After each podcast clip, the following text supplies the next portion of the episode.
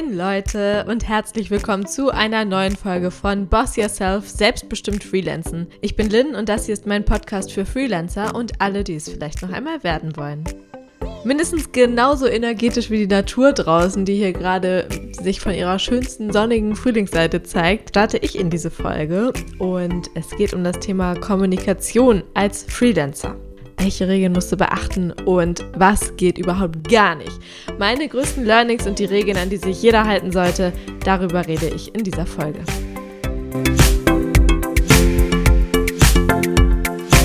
Das haben wir schon in der Schule gelernt. Kommunikation ist total wichtig und es gibt einige Regeln. Äh, man merkt immer relativ schnell, wenn Menschen die nicht einhalten können und irgendwie ja ein bisschen querschießen. Aber woran man das genau merkt, macht man da manchmal gar nicht so genau fest oder denkt nicht weiter drüber nach oder ärgert sich nur und äh, ja hinterfragt vielleicht manchmal auch bei sich selbst gar nicht unbedingt, ob man richtig kommuniziert, zumindest für den Rahmen richtig, in dem man gerade kommuniziert. Und deshalb geht es in dieser Folge heute äh, ja um das Thema Kommunikation als Freelancer im Speziellen. Und es ist ja auch so, dass wir jetzt gerade in der letzten ja, im letzten Jahr äh, durch die neue Situation eine andere Kommunikationsweise haben oder eine veränderte Kommunikationsweise zumindest, da wir super, super viel über Videokonferenzen, Telefonate, Mails, teilweise auch über soziale Netzwerke kommunizieren, sogar auch eben mit Auftraggebern oder halt Kollegen, mit denen man vielleicht gemeinsam an einem Projekt arbeitet oder ähnliches. Äh, da gibt es ja noch viel, viel mehr Kanäle, aber das Ganze hat sich ja schon deutlich vom Persönlichen ins Digitale geschiftet. So, und wenn man äh, ja das im Hinterkopf hat, verändert sich natürlich auch ein bisschen was, was so die Kommunikationsregeln angeht und ja, Höflichkeitsformen etc. Da muss man ein bisschen umdenken und das gelingt halt nicht unbedingt allen und auch nicht unbedingt jedem immer, der es eigentlich äh, ja verinnerlicht hat oder sensibel behandelt zumindest das Thema. Ich finde es auch gerade dann problematisch, wenn halt so berufliche und private Kontakte ein bisschen verschmelzen und ähm, man ja freundschaftlich mit Auftraggebern, Kollegen, Kolleginnen äh, umgeht und äh, da auch ein ja, relativ persönliches Verhältnis pflegt, aber trotzdem gibt es ja Sachen, die klar kommuniziert sein müssen. Und äh, das ist eben etwas, worüber man sich schon mal aktiv Gedanken machen muss, damit das dann auch irgendwann dann von alleine läuft und sich verselbstständigt. Ohne ewig lang zu schnacken, kommen wir jetzt also erstmal zu meinen drei größten Learnings in Sachen Kommunikation mit Auftraggebern und Auftraggeberinnen. Nummer eins ist die klare Terminkoordination. Ich habe sehr lange oder hochgerechnet sehr viel Zeit in meinem Leben damit verbracht, Termine abzusprechen und zu koordinieren, weil immer irgendwer nicht kann. Und es dauert schon ewig, wenn man nur zu zweit versucht, einen Termin zu finden, teilweise. Ähm, wenn noch mehr Menschen daran beteiligt sind, dauert es halt einfach noch viel länger und wird irgendwann nervig und ja, macht allen irgendwie schlechte Gefühle. Im schlimmsten Fall führt es halt dazu, dass nie ein Termin stattfindet, weil es sich irgendwie verläuft oder was auch immer. Irgendwer dann überfordert ist und aus der Situation flieht oder ähnliches. Ähm, deshalb ist es für mich ein sehr großes Learning, dass man klare Termine vorschlägt und auch gar nicht mal zu viele. Also wenn du einem Auftraggeber oder einer Auftraggeberin einen Termin vorschlagen möchtest, vorschlagen möchtest, dann würde ich dir empfehlen, dass du drei Vorschläge für einen Termin machst und zwar mit konkreten Uhrzeiten, also nicht, ja, ich kann Montag, Dienstag, Mittwoch, sondern äh, dass du tatsächlich konkrete Termine raushaust und äh, den oder diejenige vor die Wahl stellst, äh, welcher davon passt. Wenn dann immer noch nichts passt, bietet man halt die Alternative an, dass ähm, derjenige oder diejenige einem selbst einen Terminvorschlag macht oder mehrere. Äh, dann hat man aber maximal zwei Steifen, weil irgendwas von diesen sechs, sieben Terminen sollte dann schon passen. Und wenn man halt zum Beispiel einen Zeitraum hat, der überhaupt nicht funktioniert, kann man ihn ja von vornherein einmal ja ausschließen und somit für mehr Klarheit sorgen. Ich nutze auch mittlerweile fast immer direkt äh, Doodle.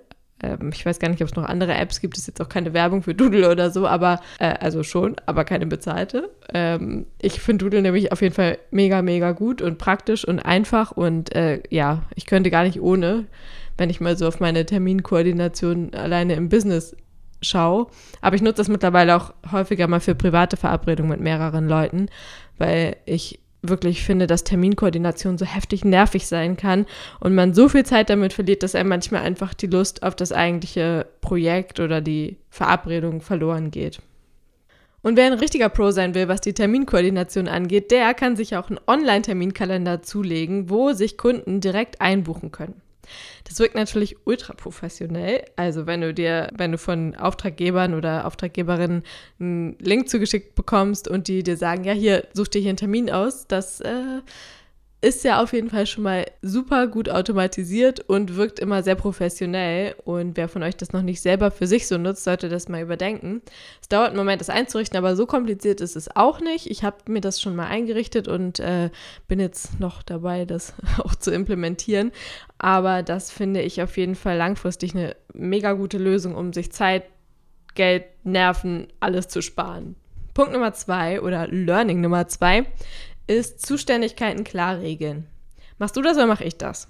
So, diese Frage kann einem auch ganz schön viel äh, Generve und Unklarheiten, Unstimmigkeiten ersparen. Gerade wenn man telefonisch kommuniziert überwiegend und viel redet und ähm, ja, vielleicht auch mal im kreativen Feld unterwegs ist und da nach dem Telefonat so denkt, das war jetzt so viel Information, jetzt weiß ich gar nicht mehr alles, was hab, wo habe ich gesagt, das mache ich, ähm, wo nicht. Also klar, man kann sich nebenbei Notizen machen, aber es ist halt auch immer gut, ähm, dass man so Zuständigkeiten einfach nochmal per Mail als Follow-up äh, zusammenfasst und äh, sich ja einfach nochmal schwarz auf weiß vor Augen führt, weil es kommt doch manchmal was dazwischen und dann weiß man es vielleicht zwei Tage später nicht mehr, oh, habe ich jetzt gesagt, ich mache das oder habe ich gesagt, du machst das? Hm. Genau, deshalb ist es äh, wichtig, Zuständigkeiten klar zu regeln. Und das stimmt übrigens auch bei dem Punkt, wer ruft an. Kennt ihr das? Diese drei, vier Minuten nach dem Zeitpunkt, wo man sich zum Telefonieren verabredet hat, also beispielsweise um zwölf und dann so um drei nach zwölf, sitzt man da und denkt, oh, scheiße, rufe ich jetzt an oder ruft die Person mich an? Weil man will ja nicht so der komische Creep sein, der um Punkt anruft oder um eins vor und äh, man will auch nicht zu spät anrufen, aber weiß auch nicht, ist das jetzt aufdringlich, wenn ich anrufe. Deshalb finde ich es super entspannt, wenn man einfach schon vorher, wenn man sich verabredet, sagt, ich rufe dich an oder ruf mich bitte dann und dann an. Damit spart man sich diese komische Situation. Und mein drittes von drei größten Learnings ist, richtig gutes Deutsch gewesen, ist maximal zwei, besser einen Kommunikationskanal wählen, auf dem der ganze Business-Kram abgequatscht wird. Ich habe tatsächlich bei einigen Auftraggebern mehrere Kommunikationskanäle und merke, dass das gar nicht gut ist, wenn man teilweise was per Mail macht, dann macht man mal was bei WhatsApp nebenbei, dann vielleicht noch bei Slack, dann schreibt man sich vielleicht noch mal irgendwo bei Instagram was, wenn es über Social Media läuft oder so. Äh, wenn das keine wichtigen Sachen sind, sondern einfach so halb privater Kram, ist das ja fein. Aber wenn das irgendwelche Infos sind, die man später braucht, ist es halt super, super schwierig, das alles zusammenzubekommen. Und ja, das ist zum Beispiel auch der Fall, wenn man verschiedene E-Mail-Adressen hat, dann ist es ein bisschen dezentral und ich finde es viel, viel hilfreicher und viel unkomplizierter, wenn man einfach alles auf einem Kanal sammelt und äh, dann ist gut. Ist ja auch so, dass viele Kunden viele verschiedene Kommunikations- Gewohnheiten einfach mitbringen. Jeder ähm, hat da irgendwie seine anderen Vorlieben und andere Programme, die er oder sie gerne nutzt. Und ich finde, da kann man auch klare Grenzen ziehen und sagen, nee, ich lade mir jetzt nicht noch das 5000. Kommunikationstool runter. Ähm, dann lass uns das bitte einfach per Mail machen oder so. Also diese Freiheit kann man sich auch rausnehmen, wenn es freundlich verpackt ist natürlich. Man muss als Auftraggeber meiner Meinung nach auch auf den Freelancer dann eingehen und kann nicht erwarten, dass jeder sich für eine Zusammenarbeit halt wieder komplett neu in irgendwelche Programme einfuchst. Und da gibt es ja auch eben so die Basic-Programme, mit denen man nun mal äh, ja arbeiten können sollte, wie jetzt beispielsweise Slack. Ich glaube, das nutzen auch sehr, sehr viele. Aber ähm, ja, da muss man sich schon ein bisschen aufeinander abstimmen. Ja, also das waren meine drei größten Learnings für mich persönlich. Terminkoordination, Zuständigkeiten klar regeln und Kommunikationskanäle klar auswählen. Zeit für ein bisschen Werbung. Diese Folge hat nämlich einen Sponsor. Und zwar Coro. Coro ist eine Online-Drogerie vollgepackt mit den leckersten, kreativsten und gesündesten Lebensmitteln, die alle lange haltbar sind und in riesigen Vorteilspaketen ankommen. Klingt geil, oder? Ist es auch. Ich habe mich schon fleißig durch das Sortiment durchprobiert. Ich warte auch gerade wieder auf meine fette Bestellung, die ich getätigt habe. Ich freue mich bei jedem Klingeln, werde ich ein bisschen nervös und hoffe, dass es mein Koro-Paket ist.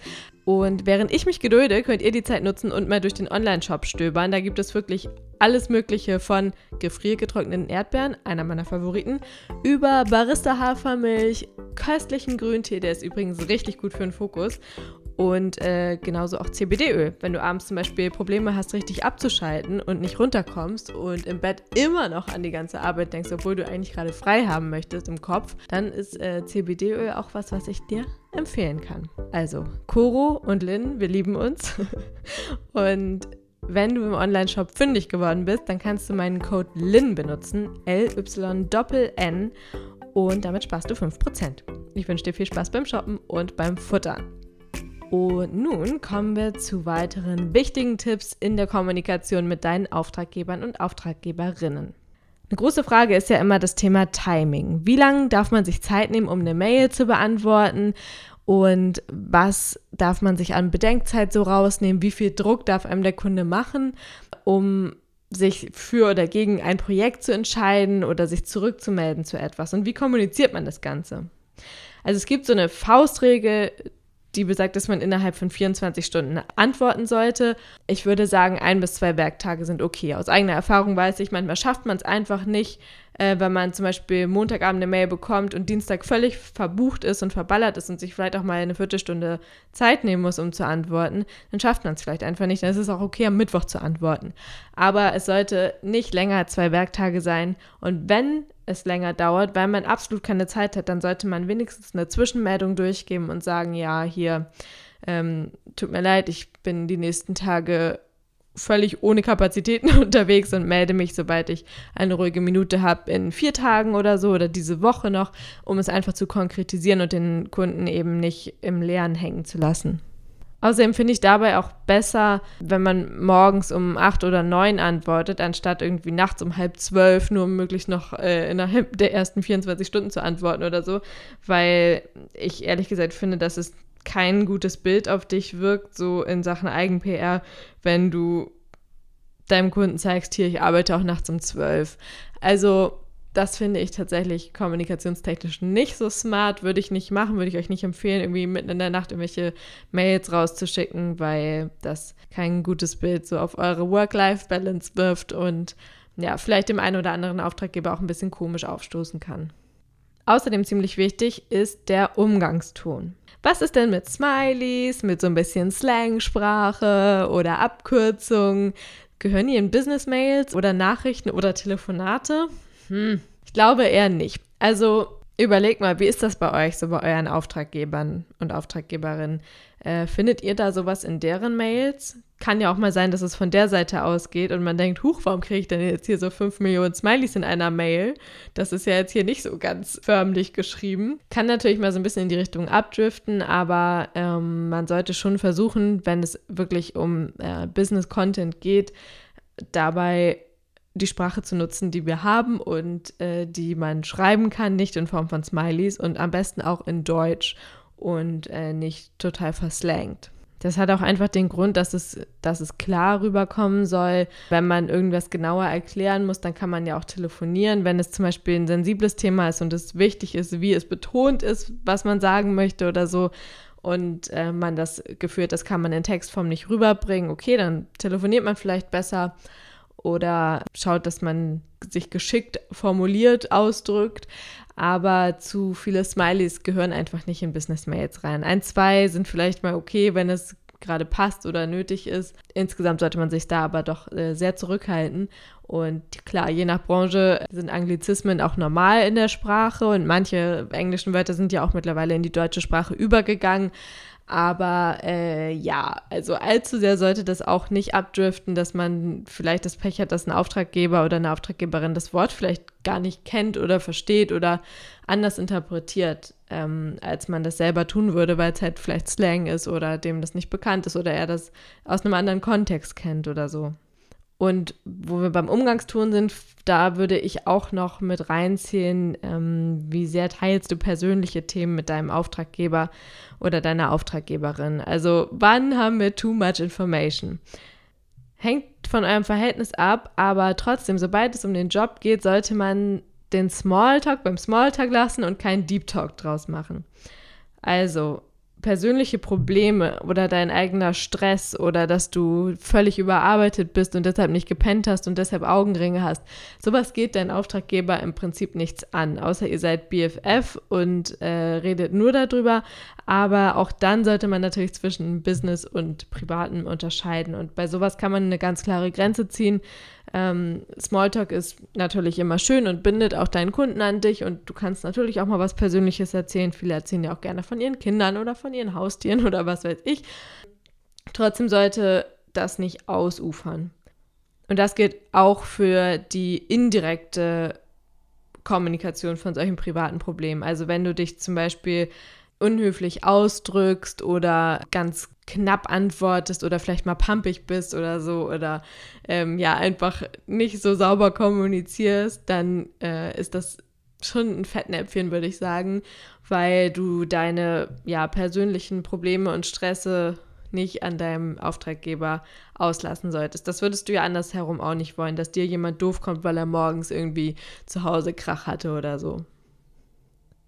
So, und der letzte Punkt ist Kommunikation und Personal Branding.